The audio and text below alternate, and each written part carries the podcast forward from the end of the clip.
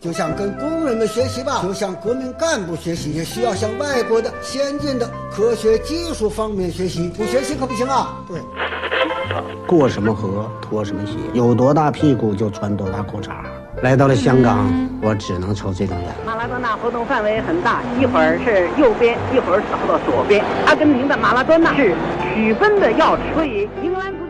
也注意这场。睡不着了，想听电台，听了电台睡不着，睡不着就继续听，继续听，继续睡不着。完了完了完了完了完了！嘿，这里是阳光灿烂咖啡馆，请你喝一杯。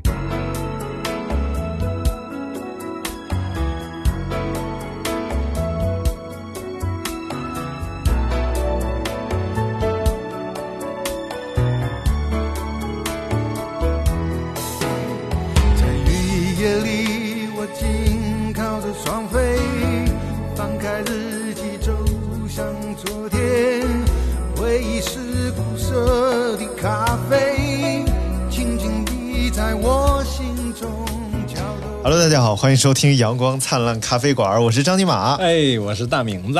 啊。刚才刚才呢，我们已经开始过一遍了。来来，你给大家表演一下，你刚才怎么开始的？来来，啊这这这对他就是这么开始的。你说就就这么个节目，然后嗷一声，谁不被吓跑了，对不对？这不是就你刚才刚才那那声，我都给你得拉低。要不然，要不然你给人家亲爱的听众朋友吓出点什么毛病来，你说怎怎么算谁的？吓出慢性病来？算谁的？人家后半辈子万一就说要跟你，那你说咋办？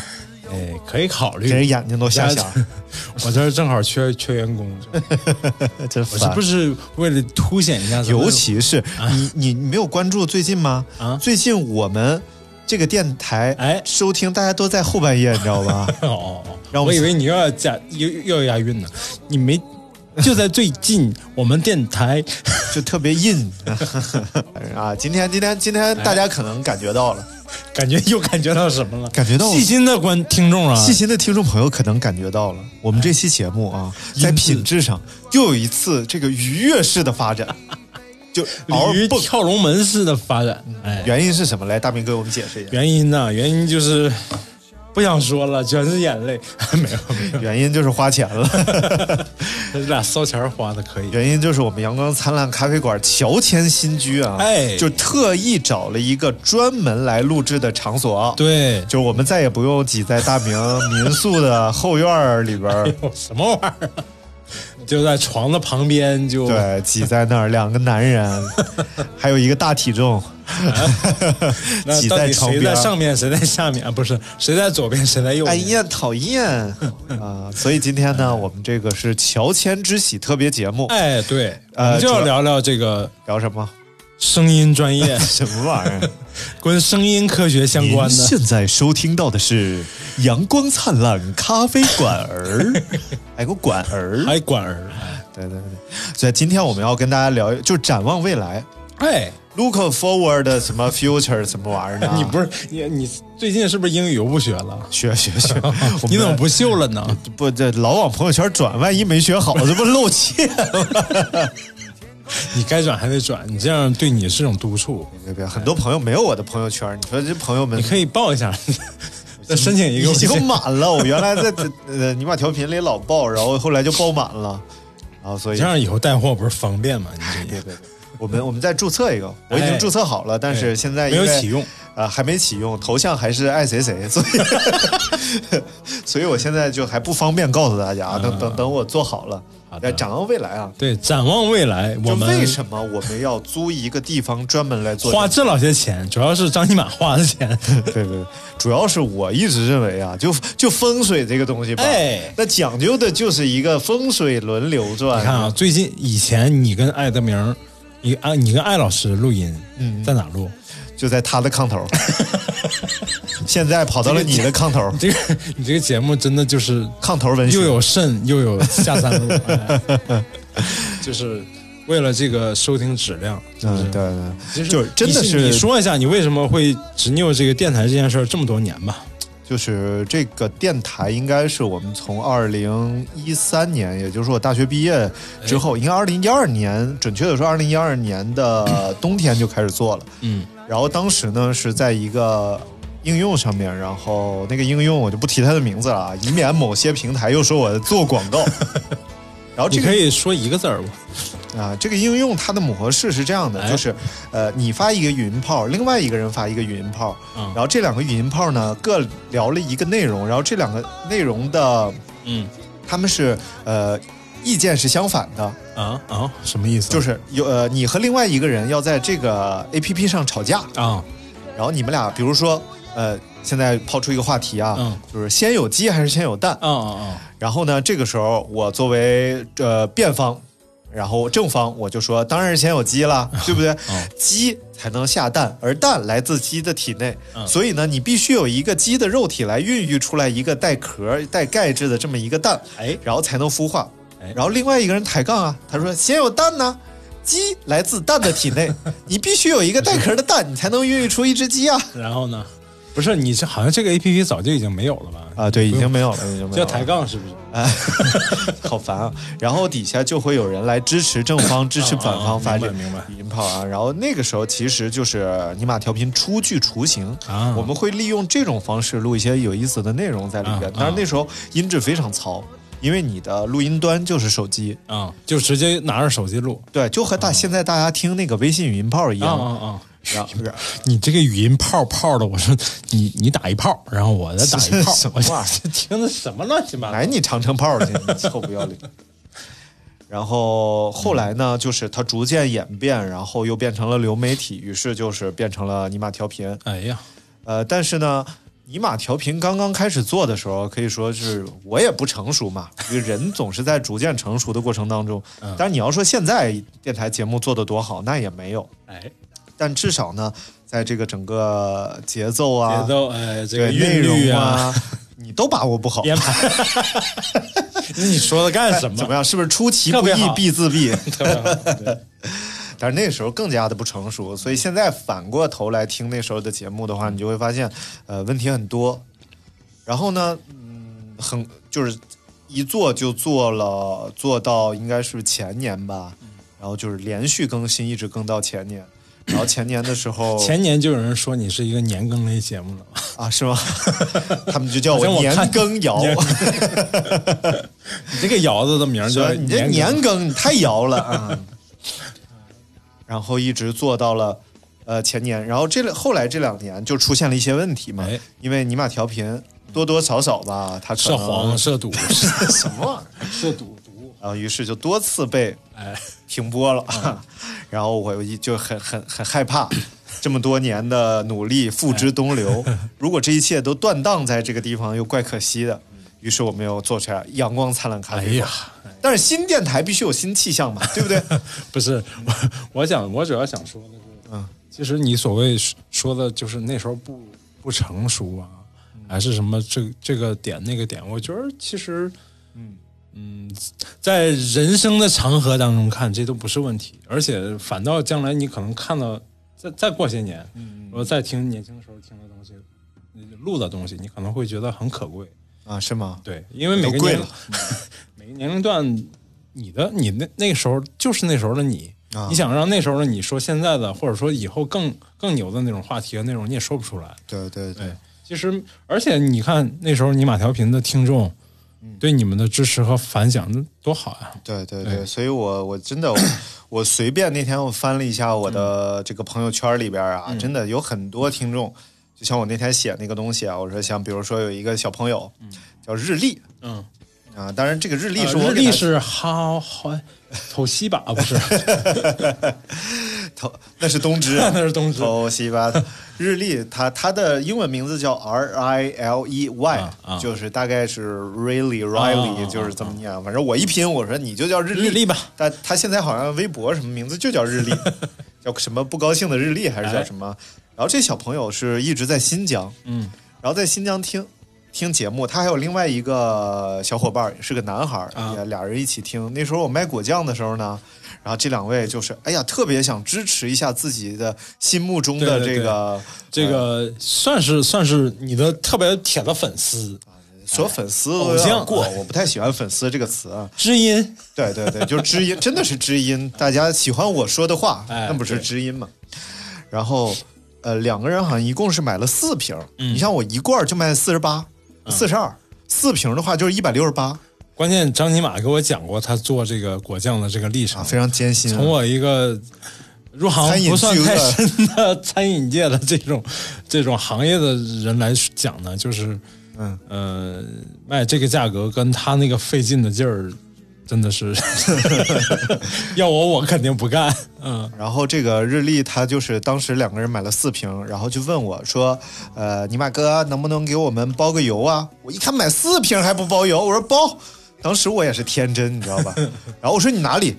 他说我是乌鲁木齐。我说哎呦包什么乌鲁木齐？乌鲁木齐呼和浩特也包，我说哪儿？然后后来后来就查了一下，可能就是你四瓶寄过去的话，可能得一百八十多块钱。然后后来我就给他们愣包邮了，然后就赔了 啊！但是这小朋友很可爱，因为当时我记得他是上高中听我节目嘛，然后后来有一段时间就跑来跟我说说不能再听了，因为要高考了。我说好好学习，考上大学一定要告诉我一声。哎后来果然，哎，不负众望，哎，没考考上大学了，什么玩意儿？考上大学了，现在已经是一个快乐的大学生了，恭喜你！恭喜什么玩意儿？都大几了，呃，我也不知道。说的好像刚上大学似的。上了几年了啊。没有这个这种快乐是，就像你，我还记得你之前讲了一个那个笔记本的那个故事，笔记本儿？啊啊，我讲过讲过，对对对对对对，送了一个小朋友一个笔记本，我觉得就是这种这种交流，它不是它不是别的东西能能能替代的，这是一种灵与肉的沟通，又要封号，不是不是肉与肉啊，但这种就是我就在想啊，就是。能一件事情能做这么多年，而且在不断的往里投入，其实没有所谓得到的。如果按照这种物质的这个衡量来说，基本上是完全是负的。对，但是其实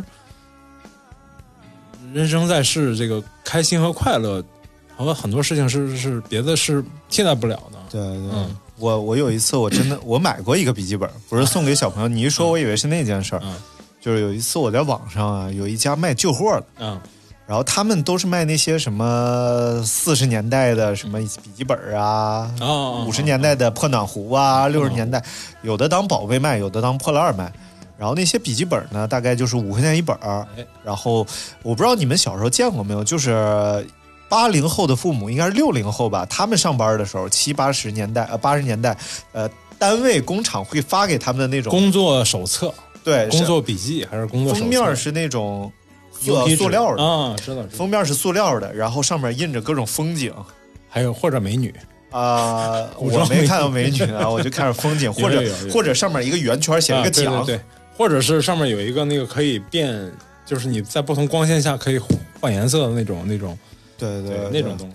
然后我就记得很清楚，我买的那个本儿应该是一个北京的风景的笔记本儿。然后呢，就是颐和园呐，哎，里边应该是有，哎它里边翻几页就会有一张照片儿，彩印的一个照片。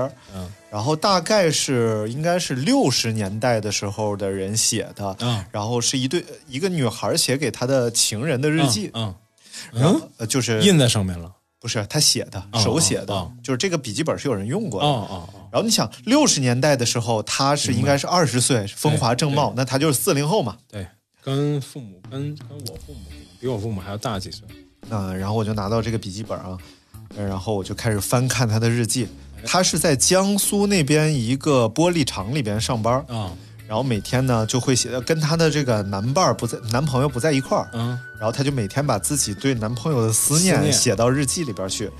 呃，今天你来信了，我认真读，并且给你写了回信。嗯然后我给你织了一件毛衣，托朋友带给你，怎么着？然后还写他的一些小烦恼。嗯，然后就是今天在厂里打碎了什么什么东西啊，然后被段长说了。哎，对，大概就是这样。还有就是，呃，最平常、最日常的是，就是可能有今天就两行字，今天中午吃的青椒炒肉丝，很久没吃肉了，吃的很香，就可能是这种东西。然后你就感觉。这个人可能都早就忘了自己还有这么一段人生历程了，然而呢，他的这段人生历程呢，特别普通，对。但他感染了另外一个人。对对对。对，就是有时候很多朋友跟我讲起来，我电台里边曾经说过某一句话，我早就忘了，真的，天地良心，我从来不回听我的任何一期节目，我觉得特别说过的话再听没什么意思。但是真的朋友们会反复听这个电台，对，要不然你的那个尼玛电台之前现在最高的收听量好像是喜马拉雅一百二十多万吧？不是单独一期我是最高的，好像接近十万，哦哦哦，好像接近十万。这这种共鸣和这种这种哎状态是很难得。而且来，我们先介绍一下我们的录音间吧。我的录音间啊，我哎们录音间是一个三乘三的这么一个小空间，三乘三是三米乘三米，三乘三是那是六个轮儿，六个轮儿就是 六曲九平米 啊，就是是一个九平米的空间啊。虽然是不大，但是录音间的要求就是不能过大。对，然后由于这个屋子贴的全是瓷砖，一开始全是瓷砖。对，所以它声音条件其实不理想嗯，啊。然后所以呢，我们就在墙上粘了很多吸音材料。吸音材料特意买了这种专业的吸音材料。你不是发微博了吗？对对对，大家可以在微微博上看，我们的微博叫“阳光灿烂咖啡馆”。哎，对，然后就是给大家介绍一下这个吸音和隔音的不同啊。其实我不倡导就是做电台你过于隔音，嗯，其实你周围有一些声音无所谓的，要有一些环境。楼下有狗叫啊，周围有人放音乐呀、然后外边有人在咳吆喝说话都无所谓，其实。然后但是不能太空旷。对，也不能太吵，啊，当有当然俩孩子进来打起来了就。所以我们选了这种就是发泡棉的吸音材料，哎，然后就会让你的声音呢传出去不会再回来。对，哎，这个这个我可以给大家 声学原理对啊，吧？我可以给大家普及一个事儿啊，哎就挺有意思的。因为前两天刚有一个姑娘问过我，啊就是她觉得她的声音录下来不好听，嗯，是怎么回事儿？啊，好像这人我认识，对，就是西域，对，就是宋庄一个呃妆艺术花庄，花。对，我们他肯定不喜欢这个名字。你怎么怎么能说我是庄花呢？我我是真花，我不是庄花，我太花花了。呃，西雨他就问我这个问题嘛，然后我就给他解答了一下。嗯，就是当我们人类听到，我来问一，我一遍问问一遍这个问题吧。来你来问，我不告诉你，闭嘴。我 我为什么录音我声音听起来不好听呢？啊，是这样的，我们经常普遍情况下录音觉得不好听呢，是因为我们不习惯于听到自己录音录出来的声音。为什么会不习惯？因为它和你正常听到自己的声音不一样。嗯，正常我们人类听到自己的声音，通过几个途径啊，就是呃，大致上。其他有很多细微的，大致上是你通过空气传播，嗯。声带震动，然后空气传播传重新传回自己的耳膜，耳膜震动传回大脑，对。然后你听到了一个声音，同时呢还有你的声带震动，声带震动，然后让你的骨骼震动，然后骨骼再把这个声音反馈给大脑，这又是骨骼再反馈给耳膜，耳膜又反馈给大脑，然后等等等等，还有很多重的间隔很多呀。所以你听到的声音其实并不保真，对。它不是不高保真声音。对然后呢，别人听到你的声音主要是通过空气传播，嗯。然而这个录音呢，就到耳膜，然后再传到那里。对，而录音呢是通过空气传播，然后再通过录音设备，对，再通过电流对，最后记录到呃电脑里边去。啊然后这个又通过了很多道的途径，所以这个虽然说，呃，跟你听到的不一样，但也很有可能是你真实的声音。嗯所以要认识、了解自己真实的声音，不用试图改变自己的声音，只要说话说的舒服，就是你最自然、最好听的声音。啊，原来我说话是这个声儿的呀！你太骚了。然后有些人就追求那种，比如说追求那种特别低特别低沉啊。你刚去，比如说这个呃上那个呃一些艺术院校播音主持专业啊，很你就多都是播音腔，所谓哎，你就听，师傅，请给我三个包子。然后师傅就说：“同学，你是播音专业的吧？装什么逼呀、我老娘也是播音专业毕业的。啊？”所以就是其实这这压喉了，说话时间长会很难受。所以最好的状态就是你说话最最舒服的放松。然后我教你一个找到自己舒服音区的方式啊。好的，张老师。你先找到自己的一个最低音，可能就是这样，然后再找到一个最高音，然后你只要在他们中间儿，呃，行，我知道怎么说。啊对，基本基本这样就是一个很舒服的状态。啊明白明白啊对对对。啊，好的好的。哎，我第一次听见我自己的声音，还是很小的时候，啊，很小的时候，小时候买了一个那个助听器，就听到自己的声音，原来是听不到。买了一个那个啊，不是家里表哥买了一个那个那时候的收录机，就是录音机，嗯嗯但是不是像咱们说的那种高级的 Walkman 什么的，嗯，是。那那时候差不多长二十公分，嗯，然后厚度差不多也得有就一块板砖，哎，真的就是一块板砖，然后是国产的 Panda 牌的熊猫啊熊猫牌的。对，然后上面有一个大红色按键，录音键，嗯。你可以录磁带。然后我那时候就在，其实我是真的是挺喜欢这个声音这工作的，虽然后来就是学啊什么的都没往学了这个方雕塑了。都没往这个方向发展，但是哎，就是从小就喜欢这个各种声，真的喜欢各种声。然后，呃，模仿点什么也不是像别人那么费劲。嗯。啊，模仿个什么叫啊，从来个模仿个铁锤，当当当啊，然后呃就拿那个录音带录了自己的声音，一听，哎，我就觉得哇，这不是我。嗯啊，就是那时候就知道这，It's 个 not me，录出来声音是不哎，你一样的。英式发音，It's not me，美式，It's not me，他得没有 help you sir。哎，你你可以，你适合干声音。工作。然后后来就是慢慢就适应了。又有新歌好像在找你，是吗？对你看看是不是？好的，我就听听到了第自己的声，第一次听到了自己的声音啊然后后来就发现完全不一样，嗯哎，然后呃，后来怎么确认了说那个声音就是我的声音，也是我后来就问旁边的人，问问周围的人，这是不是我的声音？是不是啊？人家说是，就是骚鸡的，就你还听不出来吗？你听，哎呦，我都闻到厕所味儿了，你干啥呀？我刚上完厕所，就是然后慢慢就习惯了，嗯，习惯后来当然就一步一步的走到现在自媒体这么发达，然后录像啊，然后唱唱唱吧呀，哎，这都是爱好，逐步习惯。对，就没有没有那个，就是比如说细雨，他遇到这个问题，就会觉得自己的声音录出来，跟自己平时感觉的是完全两回事儿。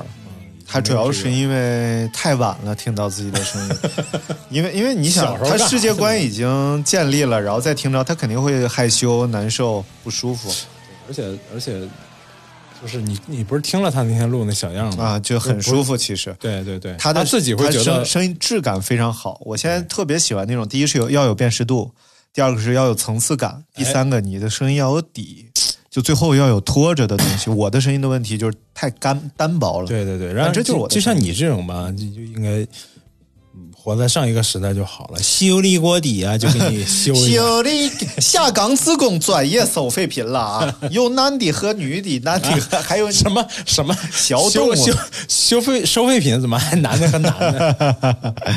呃，我刚才要要说什么了？哦，我就讲我小的时候，啊就我小学的时候，啊，对你你先说说你第一次听到你声音，我就是要讲这事儿、啊好的，为什么要打断打断了我？我小的时候就是我们那个班主任，嗯，叫韩，有点大，哎呦，出镜出镜率太高了。节目里反复出现的他的班主任老师，然后这班主任老师呢，就是因为很欣赏我的才华，哎，就是欣赏我的声音，然后欣赏我的表达，欣赏你的身，于是就想让我呀啊录一个磁带，哎然后这个磁带呢就是念课文儿，然后这个课文他可能可以拿着去什么呃比赛呀、评奖啊之类的啊，然后就拿了这个磁带，然后当时呢我就是朗朗读啊就让就让我呃在那儿朗读课文就在他办公室里、一个那种很大的录音机，然后在磁带里录也是一样红点但是因为没有剪辑技术嘛，对对对。这个东西它不支持错了停，错了停，它错了就是重来，就一轨，对对对，单轨，而且是一刀不剪版，对。必须一镜到底。对，就那一天读那一篇文章，我从下午下课可能是四点半吧，嗯，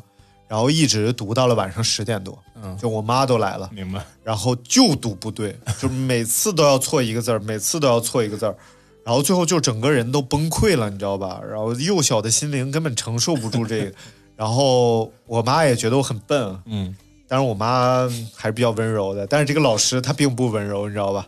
啊，怎么他越主要是说我越他主要是因为你看到了他的身体，啊不不，他主要是饿，哦，好的，我也很饿，都没吃饭呢，都录到十点多了。啊，然后这就是我我第一次听到自己的声音，但是也就是那一次，我觉得就是真的习惯听自己的声音了，嗯就是反但是你对刚听到的时候有什么感觉吗？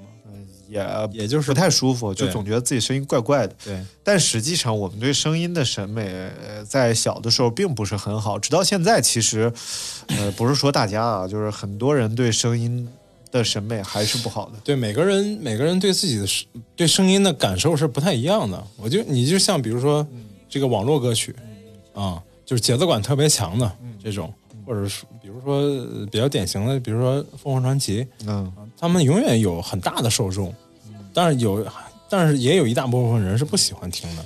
没有，就是我觉得是现在这个媒体给人们带来了误解，把声音类型化了。就某一类声音就叫好听，嗯其他类声音就是一般，有一类声音就叫不好听。明白？其实这个很糟糕啊。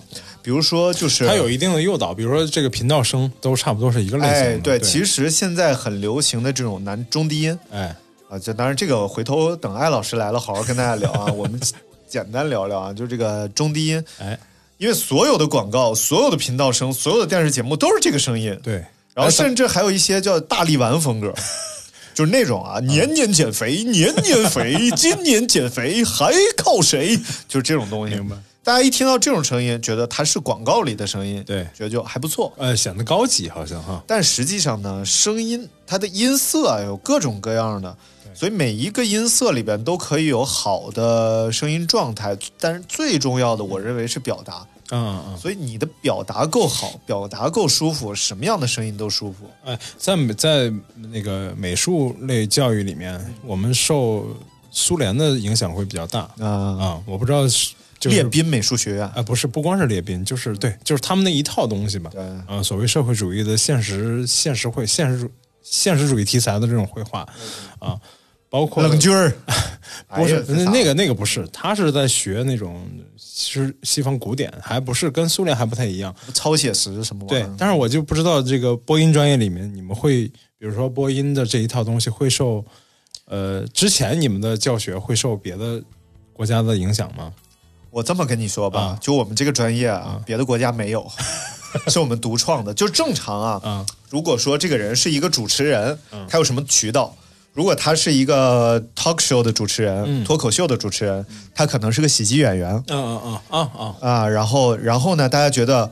呃，演而优则主持，哎呀然后就觉得喜剧演员很有意思啊就郭德纲嘛。或者他是个歌手，哎。然后大家觉得他唱就是费玉清。啊费玉清。啊，然后觉得他很有意思他可以当起。然后如果他是一个新闻节目主持人呢，他一定是个记者。哦然后这个记者他可能去过战场然后参与过什么事件，然后他对新闻有自己的洞察力，然后可以分析做评论，就是白岩松这样的。其实他对跟播音员还是两回事儿，其实所以我们这个行业起源于哪里呢？应该我觉得啊，主要起源于相声，就包括这个练声方式啊。不是好像是我我大概想着是跟那个跟抗战时候有关系。啊，对，就我再往前推啊，咱就是整个这个体系的建立啊，和我们曲艺是绝对有很深厚的啊关系的。是是是。是吐字、发音、用气什么的，但是唯独就忽略了你到底说的是什么话。啊，对，你。因为因为你就是开始播音的时候，当初啊，可能现在还推崇一些跟个性化有关的东西，当初可能它是服务于很多别的东西的。我我大学毕业论文叫《主持人非自我表达的心理依据》，来来讲一讲，讲一讲，然后这个标题听着特别无趣，我就想听一听。这个标题换换换成人话是怎么说呢？嗯这个标题换成人话就是说，你在台上胡说八道的时候，你心里都咋想？明 白明白，就是要无我，那时候要无我，不能太有个性化。啊，当然，我里边的确是探讨了这个斯坦尼斯拉夫斯基和布莱希特啊，就是因为斯坦尼是要求你人物嗯进入状态啊，你就是他，而布莱希特要求你有一个灵魂是凌驾于人物之上，观察自己做什么动作。啊，然后我要研究这个，其实就是就主持人是干嘛？就是你在该说是自自己观点的时候，表达自己的观点。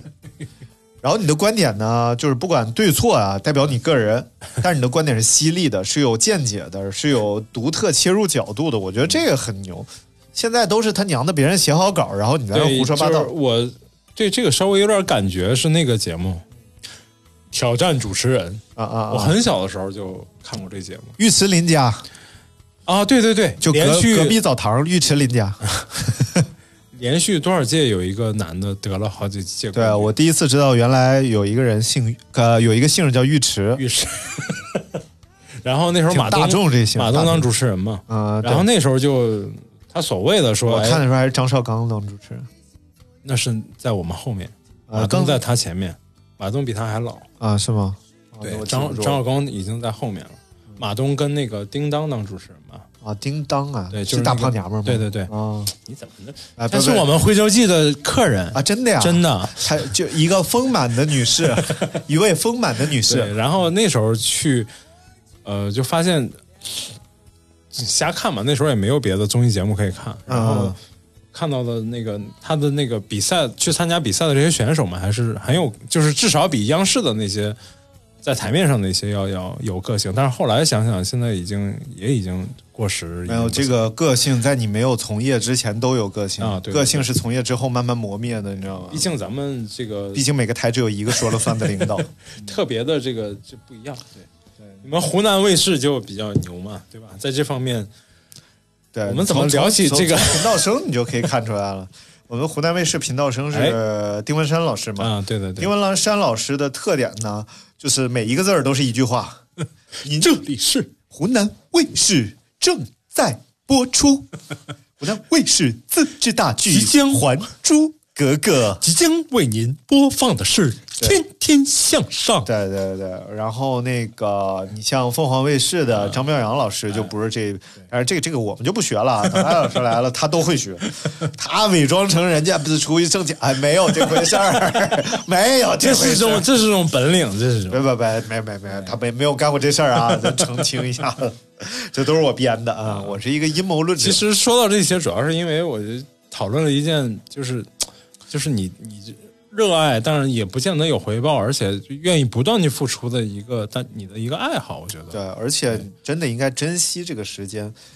因为我跟你讲，其实现在很多行业开始被 AI 所代替啊。最可怕的是什么？现在配音行业已经有 AI 出现了，而且做的非常之好啊。对，之前有一个纪录片，就是因为原来的那个中央电视台有一个频道声叫李毅，嗯，李毅老师已经去世了啊。年纪不大，已经去世了。就是大家早期听到那个，您现在收看的是什么中央电视台新闻频道什么就，呃，他长期活跃于央视那些大大制作、大型纪录片里边的声音表演。嗯、然后后来去世之后呢，大概就是前年吧，做了一个纪录片。然后这个纪录片呢，找了一个工作室。重现了李毅老师的声音，啊、对，而且整个纪录片你听下来，你找不到太多不舒服的地方。对我，我小时候有一直有个疑问，我一直觉得就是很多频道声，我以为是假的，我以为是声音模拟出来的，因为 怎么会？因为我有小时候会分辨不出不太出来，有些广告音和那个频道音声音特别像，嗯，然后我就觉得，哎呀，这这么像。然后我觉得是模拟出来的，后来知道是都是，呃，真的是每个人都是自己说的。这事儿挺逗的，因为有好多人他觉得这个声音可以塑造出特别牛的样子，就是谁不管谁说话，就是这么说吧，就好像你在一个花园里边，哎，有一个玫瑰花，还有一个狗尾巴草，嗯。但是你可以把玫瑰花剪的秃了吧唧的，也可以把玫瑰花剪的呃修修剪的特别好。嗯，同样狗尾巴草也一样，嗯、但是你无法把狗尾巴草修剪成玫瑰花的样子，嗯、你知道吧？所以你这个声音的本质来讲，是你父母所给予你天生的。结构学，嗯，是你的声带结构学，而这些电子设备能赋予它的就是呃给它一些外包装。对对对，但是现在好像很方便，比如说那个那个导航里面，嗯，它不是那个，比如郭德纲。啊，林志玲他们去录音，只需要录一小段话，就所有的字都可以，对对，都可以模拟。中国有一个非常牛的企业叫科大讯飞，哎，对对对，这个科大讯飞是专门做这个事儿的，就是呃，我有一次去那个上海，识别，嗯，上海呃有一年那个喜马拉雅搞了一个大概什么见面会吧之类的，就是发布会，他们发布新产品，我已经忘了发的什么，但是当时他们和科大讯飞有一个合作，就是这种人工 AI 声音，有很多明星。他们找了各种专家来对这个明星的声音以及他语言习惯进行分析，最后已经分析到什么地步了？就是这个。呃，这个人如果他在微博上发了个点儿点儿点儿啊，你可以通过前因后果，他这个人的性格判断出这个点儿点儿点儿表达的是什么意思。哦是感叹还是那个什么什么？对对，就很很牛了。虽然有点玄学了，嗯但是你还是觉得他很牛了。然后那个时候他就发布了，就是明星的声音。嗯，这个就有点像现在那个 AI 换脸，明白明白，就是换声音。对，很简单。其实对他们来说只是数字化，把它变成数字化。但那个时候，大概我想想，应该是一六一七年的时候啊，当时听到的他们放出来那个声音还不自然啊，不是，应该一五年，嗯，还不自然，还没那么自然只是一听就是，比如说郭德纲，一听就是郭德纲，但一听就不是不自然的郭德纲。嗯但是现在已经做的非常自然了，就是有点像那个，就有点像那个 Si- Siri。嗯 Siri 有些声音就是，呃，叫我做什么，就是有对对对。有点那个意思。然后 Siri 挺有意思的，Siri 的那个男配吧，嗯。但是这这个坊间流传啊，我不知道，我不知道。我我说我我先说一下，嗯我以我一直以为 Siri 是模拟出来的，不是真人声。对，有男配有女配，嗯。然后女配是北京这边的一个挺有名的配音员吧，啊然后男配现在好像已经在美国了吧，然后好像声音是被好像啊是被那个苹果买断了，买断了，以百万美金的年薪买断了他的声音。我觉得这这个确实是一个灵魂值得被拷问的问题，就是你是一个特别出色的配音员，嗯，然后现在告诉你，每年给你一百万美金，然后你再也不能配别的东西了，再也不能做声音表演了，这全权供应给苹果。我觉得这这个这个哎是、这个是个灵魂，这很好的问题。这个怎么是个很好问题呢？就是有些人只拿这个当一个工作，嗯不是他的爱好，OK，不是他热爱的。那当然。乐得这这样，对啊，这样就多好呀！这样我就可以去开饭馆、开咖啡厅、开 开玩笑，干干别的。但就是真正热爱的人是，我觉得是不太会愿意这样，或者说，或者说他即使这样也是要做很大妥协的。比如像你，嗯，哎如果给我一百万美金，让我别做电台了，哎，那我立刻就不做了，不用每年给什么人给一次就给一行次就行，给一次就行。我做点别的呗什，么玩意儿？那做什么呢？做抖音嗯我就跑。哦，就跑进两小时。我觉得，我觉得我这个人就是我喜欢的事儿太多了，我觉得我可以放弃其中一个。哎呀，你这我这刚要夸夸你，这 对声音热爱、电台热爱这么些年，哎，说放弃就放弃已经不容易了，已经不容易了。啊，当然我还是展望吧。哎，展望一展望一下，展望一下我们阳光灿烂咖啡馆的未来。我觉得，我觉得啊，哎，呃，我们这么认真，对不对？对然后做了这么一个地方，哎啊，我是相信风水的，对对不对？你以，后改成咖啡馆的话，就是可以很好办。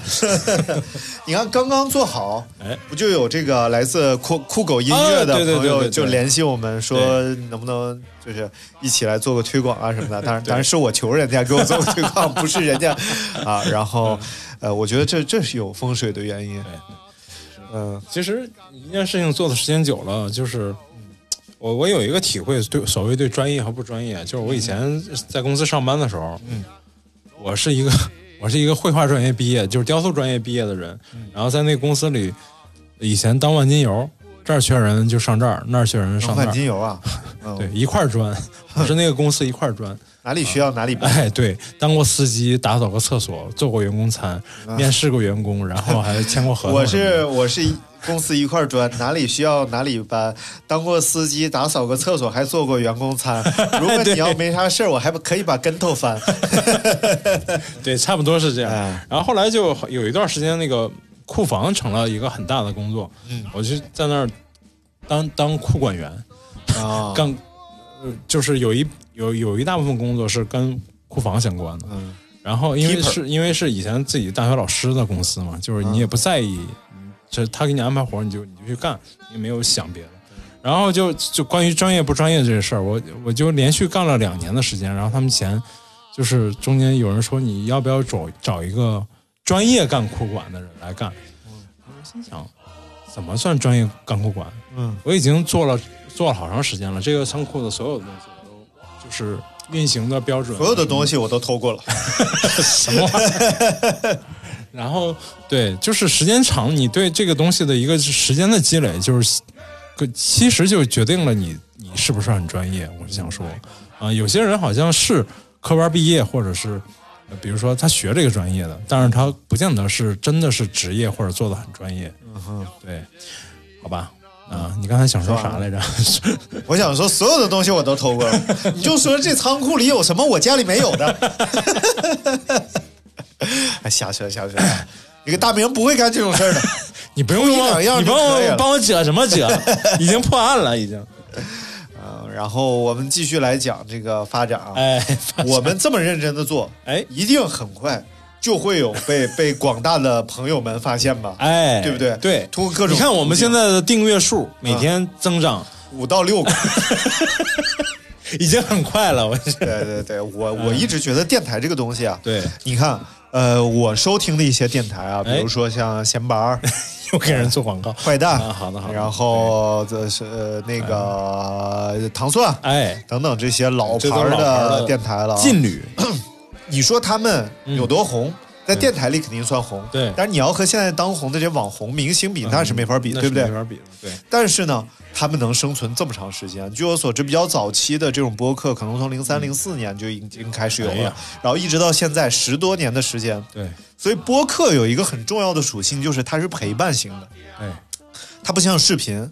尤其小视频，我觉得这东西太可怕了。小视频，我我我这这儿讲啊，我我没有抖音和快手，对，然后当你只有那个微博短视频和那个呃 QQ 短视频。这这个特别那什么的是，就是我首先我没有，我也没有觉得有的人有什么，因为现在大家都有，我父母都在看快手、抖音什么的。但是呢，这些有的人不相信我没有，并且出言不逊。有一有一次，有一朋友说：“哎，比如说快手上有一个谁谁谁，我说我没有快手。他说抖音上也有，我我也没有抖音。他说你装什么逼呀、哎，这种就是挺可恶。我就给他录了个屏，对然后我给他翻，然后我说我真的没有。你刚删完，你录什么屏？刚删完，就很很奇怪。我是真的觉得我我不是那种意志力坚定的人。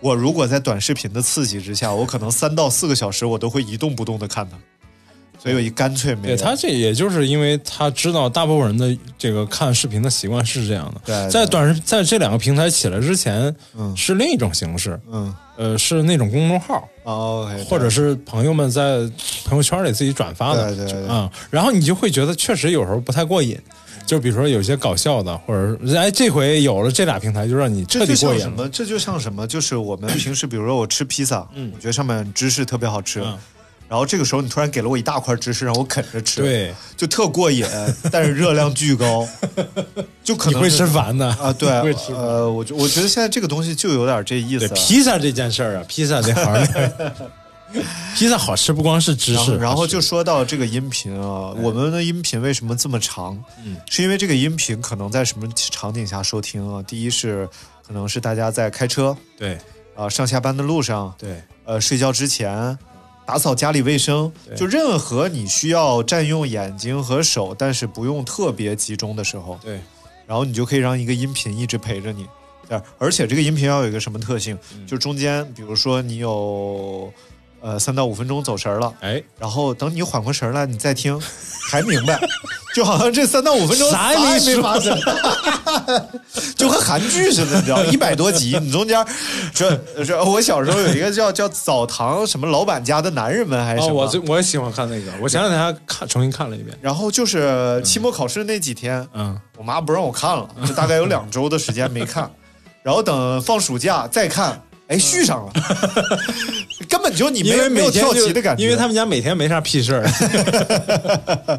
所以电台应该是这种感觉的。嗯。我所以我一直坚持的是做的够长，但是够轻松，对。然后节奏愉悦到让你不会感觉特别紧张和疲劳，对，愉悦到不会断片儿，也不会那个跟不上节奏，对，而且不会让你特别集中。嗯。比如说你开车，一个东西必须让特别集中的听，那不现实。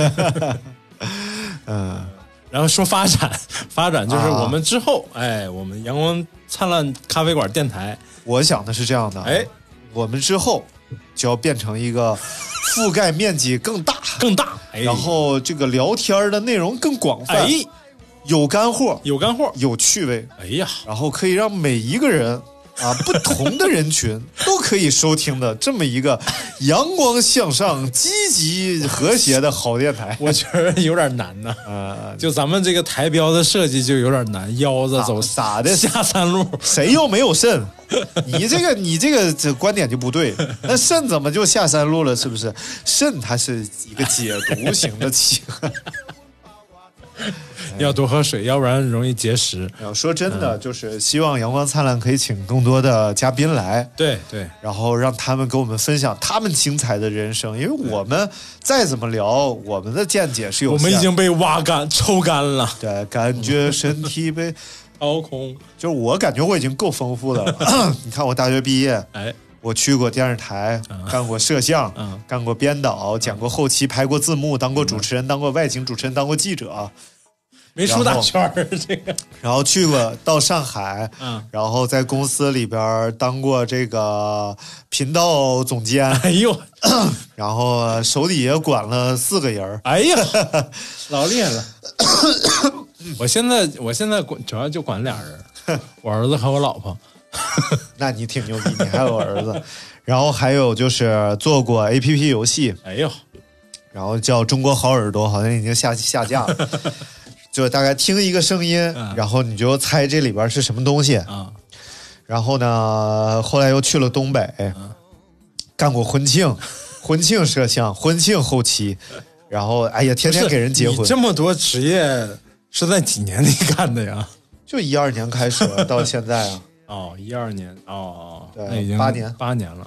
然后又从东北来了北京，嗯干电台，干电台干黄了就开始卖果酱，卖完果酱干，不是电台怎么还干黄了呢？因为那时候吧，其实电台有过一段挺辉煌的时候，嗯就是我在东北的后期，嗯然后基本上节目都可以卖掉，然后哦每期节目能卖多少多少钱，然后当时哎，生活的还不错，尤其你在像辽宁鞍山这种地方，它消费水准怎么了不是不是鞍山消费水准没有北京高嘛？啊，对，城市是好城市，我很喜欢小城市，小城市的味儿和大城市不一样。那当然，然后呃，你看你花钱你也花不了多少钱，嗯挣钱呢你又挣的是北京的钱儿，然后在当地花。然后后来呢，就是因为呃我当时的这个很喜欢的这个前女友啊，就说到北京发展吧，哎，讲更有前途，更有未来，我们的未来充满了光明。我就嗯，我就来到了北京，他就跟我分手了。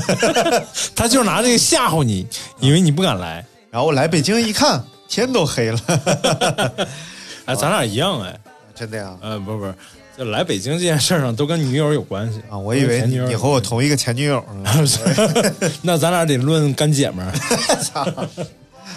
袋儿挑。妈呀，还流大鼻涕啊！流大，你不是流大鼻涕，你是流大鼻涕。嗯，没有，我我是想了想，就是、我我觉得我自己特幸福啊，幸福、啊，就是其实没啥逼钱儿，没没挣跟挣不挣钱没啥关系啊。就是我曾经小时候想过一个自己想想干嘛啊，就是想了想了一篇儿啊，对，想学厨师，说相声，画画，然后呃干配音，呃都想过，没有一个本科的。然后还有那个、呃 画画嘛，画画就后来开始学雕塑了，嗯。然后那个呃研究研究军事什么的，哎，后来这些东西都成了你生活当中必不可少的一些东西，对对对甚至后来就遇到了尼玛，就哎还真的就干了一个跟跟声音相关的一个一个一份一份工作吧，或者一个有趣的事儿，嗯。啊我觉得真的是一件很幸福的事儿。然后，嗯，因为我们山东人嘛，嗯我们山东人其实不太愿意去别的城市，不太愿意，也不愿不太愿意嗯就想来北京不是，就是啊，对，北京是首选。啊，北京真的是很多山东人的首选。愿意来山东，就是我周围的跟我年龄相仿的这些人，嗯呃，这些这些孩子们，大部分都是，比如说家里可以给在北京给你找一个，呃，就是国有企业啊、啊算是有编制的这种工作，让你在这儿干。我我我记得我那年被迫相亲相了好几次，然后相亲对象都是这种，都是这种感，都是这种国企的，就国企，要不就在部队，要不就在某什么中国纺织啊，还是什么什么。那他们为什么看不上你？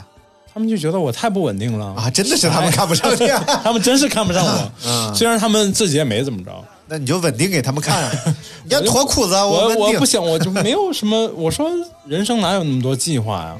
就是你计划，你真的能按照你计划的来活吗？对对啊，就是我就他们就有有一到两个一直是问我说你计划是什么？嗯然后你将来想要干嘛？你现在的工资也不高，然后你怎么、怎么弄？我说我没有计划，我就好好过好每一天就行了。我每天就好好认真工作，然后把今天刚好过好了，明天就不会差。每天就努力就完了。然后他们完全不能理解啊，对。然后就是啊，就是说回来要为什么要来北京嘛？嗯嗯，其实我们家那小县城啊，就是就我们也我们生活的算是工薪阶层嘛，嗯也不算特别富裕，但也不是就是特别穷困潦倒。其实衣食无忧。对，父母有时候是不太理解你为什么非要来北京在这儿耗着呢？对啊，就是也没好像也没怎么着，也没什么大成就。对他妈妈就经常跟他说：“ 口本口本小裸本 儿。什么玩意儿？但是就是你后来会发现，你在你在这里干了很多自己特别想干的事儿，而且认识了很多有趣、有意思的人。嗯然后我觉得让你的人生更加丰富，这个特别有意义。我觉得，对，你说去什么地方能一个月赔好几万？也就来北京了。我跟你讲，你像我，我想一个月赔好几万，我什么渠道赔？没有不。要这样，不要不要把我的财务状况暴露出来。哎呀喂，挺好，挺好。我觉得就是真的，我觉得大家是要向前看，是要看未来，但别看得太远。对，其实就是把自己过好，把每天过生活的。我今天有一个特别深的感触，就是哎我今天我们家院子里的那个水管啊，啊因为冬天给冻裂了，你知道吧？啊，然后所以呢，你必须把那个裂的部分拧下来，哎然后换上新管儿，然后因为暖和了嘛，院子里的水管它应该启用了，比较好用。哎 但是我又拧不下来，然后我就让那个我我们家有个阿姨给我做饭的，嗯。然后我让阿姨把她的呃爱人叫过来帮我修一下。臭不要脸，家里还有阿姨，她她对。没有他不做，他平时没工夫做饭，然后对对。出去吃比请阿姨还贵。是这样的，然后他他这个爱人就来了，哎。然后阿姨就一直在跟我说说这个，哎呀，他这个工作干物流的，啊，然后就卖一卖力气。我说那多踏实啊，他说是踏实，那累呀、啊我说累点不也踏实，挣这钱是多踏实啊。我说我这个工作我天天生气，没有一天不生气。然后他这这卖卖力气又不用哎，生气，你说的好像是阳光天、阳光灿烂咖啡馆啊，不是不是这个，阳光灿烂咖啡馆，我天天高兴。然后他又说：“哎，要不是这个工作呀，有一个养老保险呀，早就不让他干了，没两个钱儿。我养老保险，我说您爱人多大呀？他说马上就五十了，老了。我就觉得，就是在我的感觉上啊，男人到五十应该正当年，正是干的时候。身体正好的时候，啊，那倒也不是身体正好的时候啊，反正四五十岁应该是你生活阅历也足了，然后社会经验也有了，叫五十，呃，知天命。然后我觉得，而且是呃，你的身体应该不差，哎而且她老她丈夫来了，她管人叫老伴儿了，啊她老伴儿来了，真的比我有劲儿。啊，那是不是啊？人家天天干活啊什么的，而且是精壮，哎瘦，哎精壮。然后，哎呦我去，这怎么就开始考虑养老的问题了？这已经觉得老了。嗯，所以我真的觉得，就是有时候我们把未来想的太近了。这个主要是咱们这一代人还是不太一样，很不一样。就是首先是呃生活条件和从小处的这个环境，嗯跟他们那一代人还是有区别。我觉得是这样的。他们的那种呃所谓的对生活的安全更安全感，可能就是来来自于那点养老金或者啊、那种。咱们这代人还是不太一样的。我觉得是这样，就是我们细数啊，就是这个人类文明历程，就哎不说人类，就说我们就是中华华夏大中地啊，文明历程当中，能有这么长时间的富庶平静的生活呀，真的历史上是就不存在的，对不不多见，对不多对，见，不多见的。所以呢，我们现在拿这么长这，而且。呃，我们可以看我们现在这种向好的状态，至少长期发展是没有问题的。对对然后你现在再拿那种我们传统的价值观啊，很多再来套今天的生活，其实并不是特别适用。对。就比如说这个养儿防老这件事儿啊，现在养儿特别不防老，我去，我觉得首先每一个选择要呃繁衍生息的人，就像大明这样的，要要要生一个孩子的这种啊，我都觉得没问题，对吧？就我们谢谢你的理解。就是不管，首先说男性男性如果你呃从动物性出发啊，男性一生的任务是什么？扩大基因库。真的，对，就是你看所有雄性动物，它的目标就是扩大基因库，然后生存，让自己的这个血脉吃完了，那什么，那什么完了吃，吃完了那什么，其实就是这样啊。然后呢，嗯没有没有什么别的事儿要干了。对，所以呃，你生孩子没问题，但是呢，你以什么目的目标来生孩子？以对他给你养老，他来反哺你，这其实对我并不太现实。对对对对，是这个也是跟当时的以前的那个社会环境有关系。以前没有所谓社会养老这一我觉得在农耕文化之下，生孩子绝对有用，对，而且是越多越有用。而且越生男孩越有用。我操，你生了八九个男孩，他们一旦都成年，你们家劳劳动力对散出，你就是地主啊！就是还得保证媳妇儿不欺负你 啊！我后来听呃看到过，好很早之前嘛，还没生孩没有孩子之前，看到过别人发的一个这个，嗯，关于生孩子这件事儿的一个描述，嗯，就我觉得挺挺符合，挺符合我就对我对下一代的这种看法的。嗯就是 他说你养了孩子，无非就是呃欣赏另一个生命的成长。嗯，对，啊，就我觉得现在我反正对对小树对他们的这种看法就是这样的。你你首首先你能从他们身上看到你你很多你小时候的影子，呃而且你的生活轨迹，而且也可以，还有就是可能比较自私的一点，就是可以对我来说啊，可能是一个很好的一个一个呃，你可以验证你的很多教育方法和验对对，就是看将来孩子在在在很多方面会不会有一些哎，好像一个实验一样，特别像一个实验，就是在他成长过程当中，你施加了一些，比如说价值观相东相相关的东西，对对他的一些影响好的影响或者不好的影响。这个挺对我来说，这是养孩子最大的好处，好玩的地方。我觉得我对于这件，我觉得父母虽然我没有孩子，而且长期观察，我可能不会有孩子，我可能有这都这都不 说说不好，这都然后呢，我觉得我对于这个父母这件事儿，哎，我觉得父母能给孩子最大的礼物就是父母保有自己的精神世界和生呃自己的生活。对，很多父母，尤其是一些岁数比较大的父母啊，他们都会说这种话，我觉得特别恐怖。就是我这辈子还活什么呀？我不就是活个你吗？然后我不就是活个孩子吗？哎呀，我还有什么别的呀？我这些东西都是你的。其实这是一件挺那什么的事儿，它是一对个，这个，它是一座山压在一个孩子的身，上。因为呃，我也是刚算刚经历了这些事儿吧。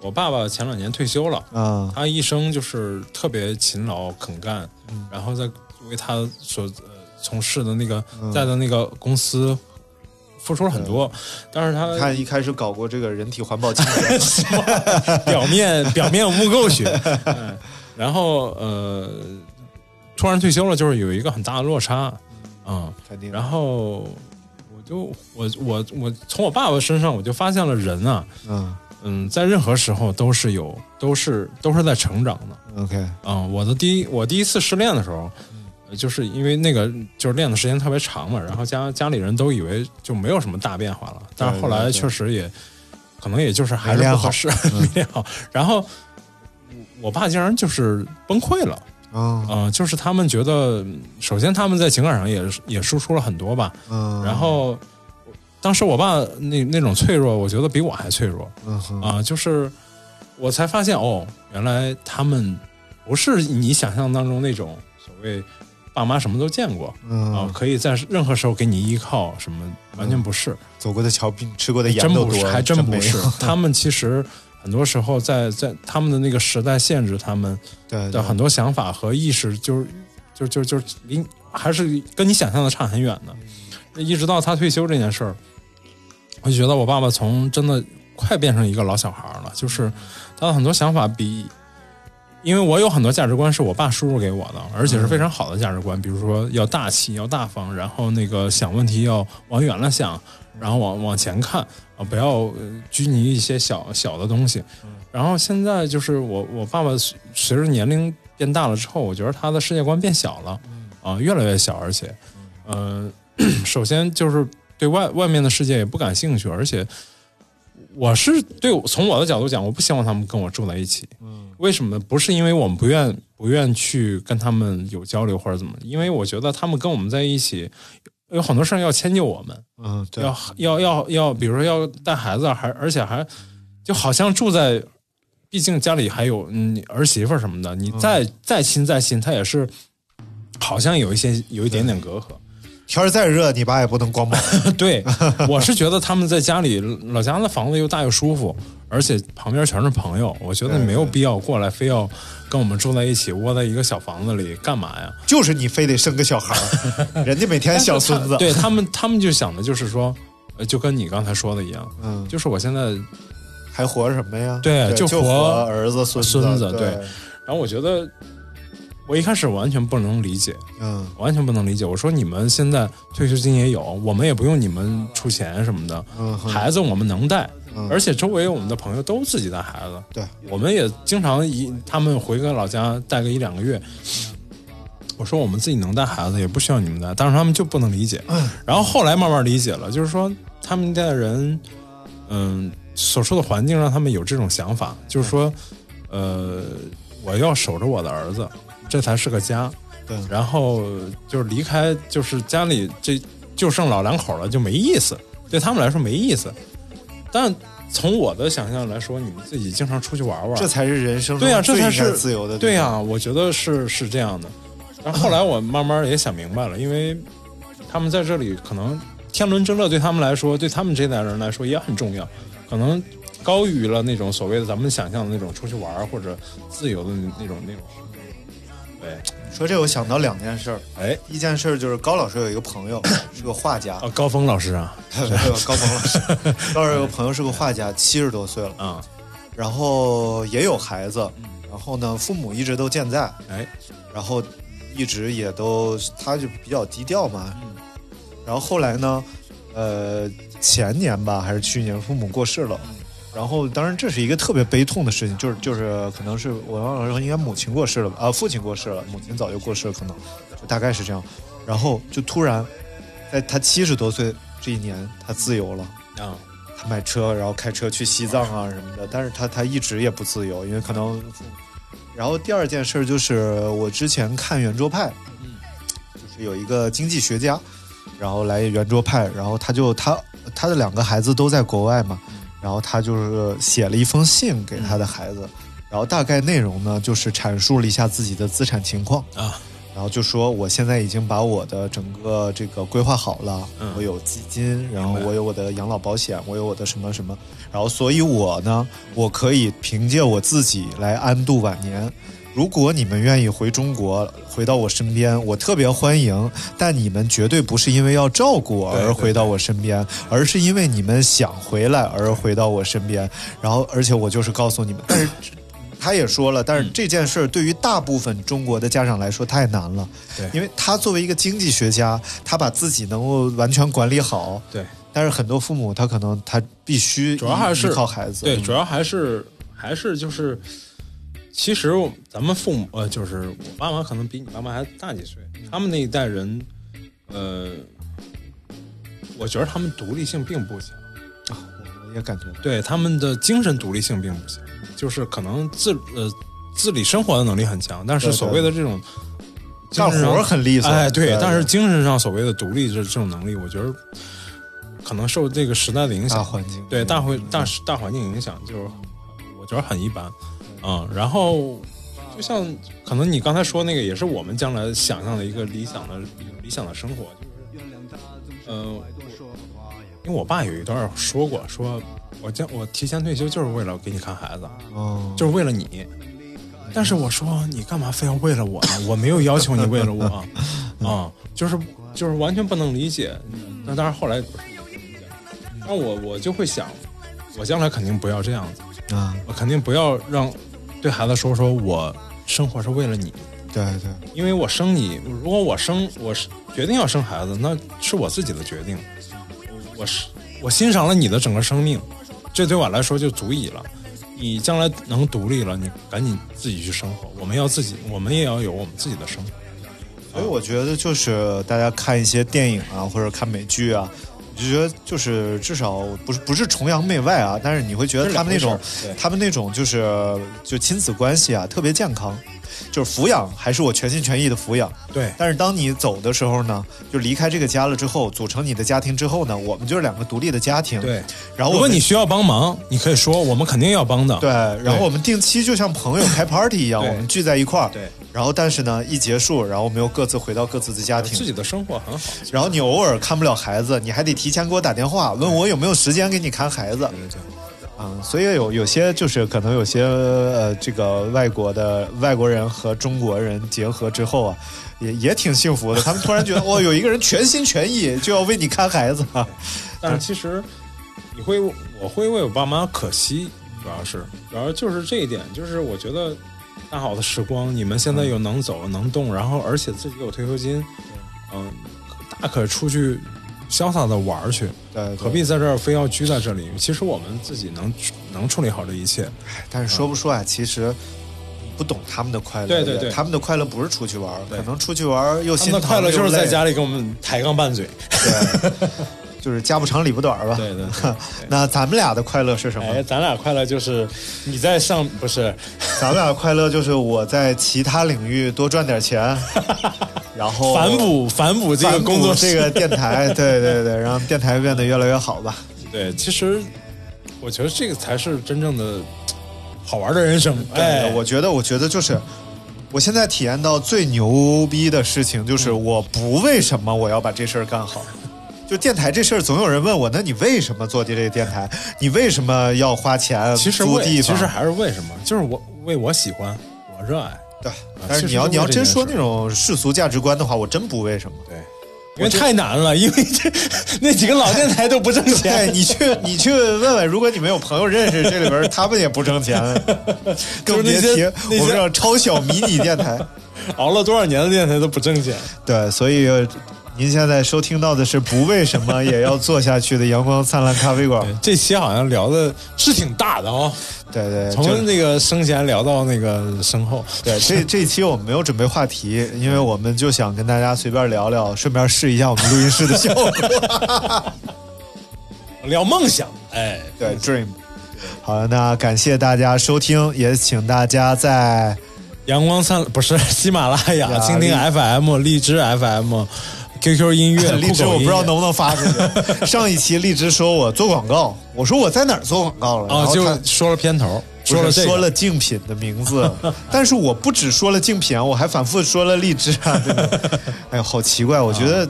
大气一点，大气一点，真的。当然，你要再下架我，我也没辙，对吧？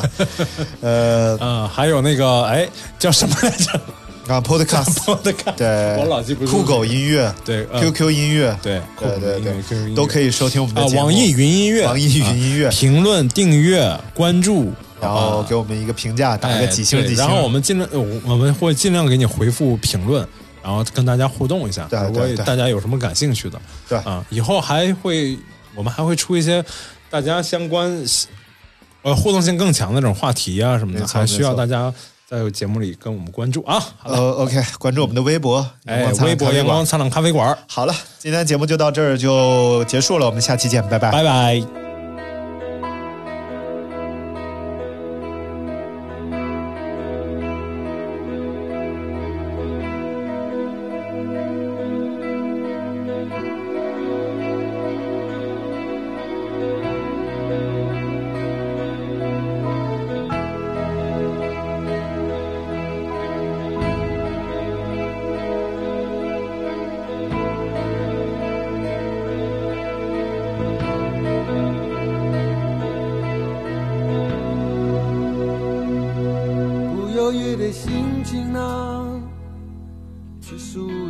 于凡人和悲剧英雄。当一切都远走，已老的青春，多着的爱情，从不曾改变，对我漫无止境的思念。一个平凡的未来，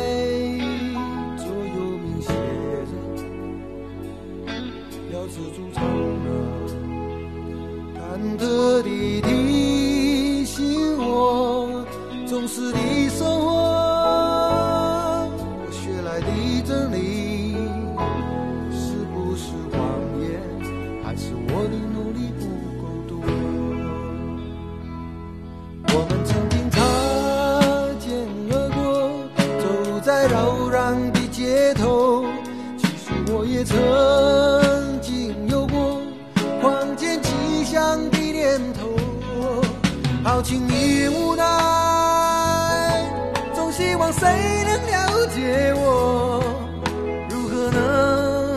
能满足我那平凡却又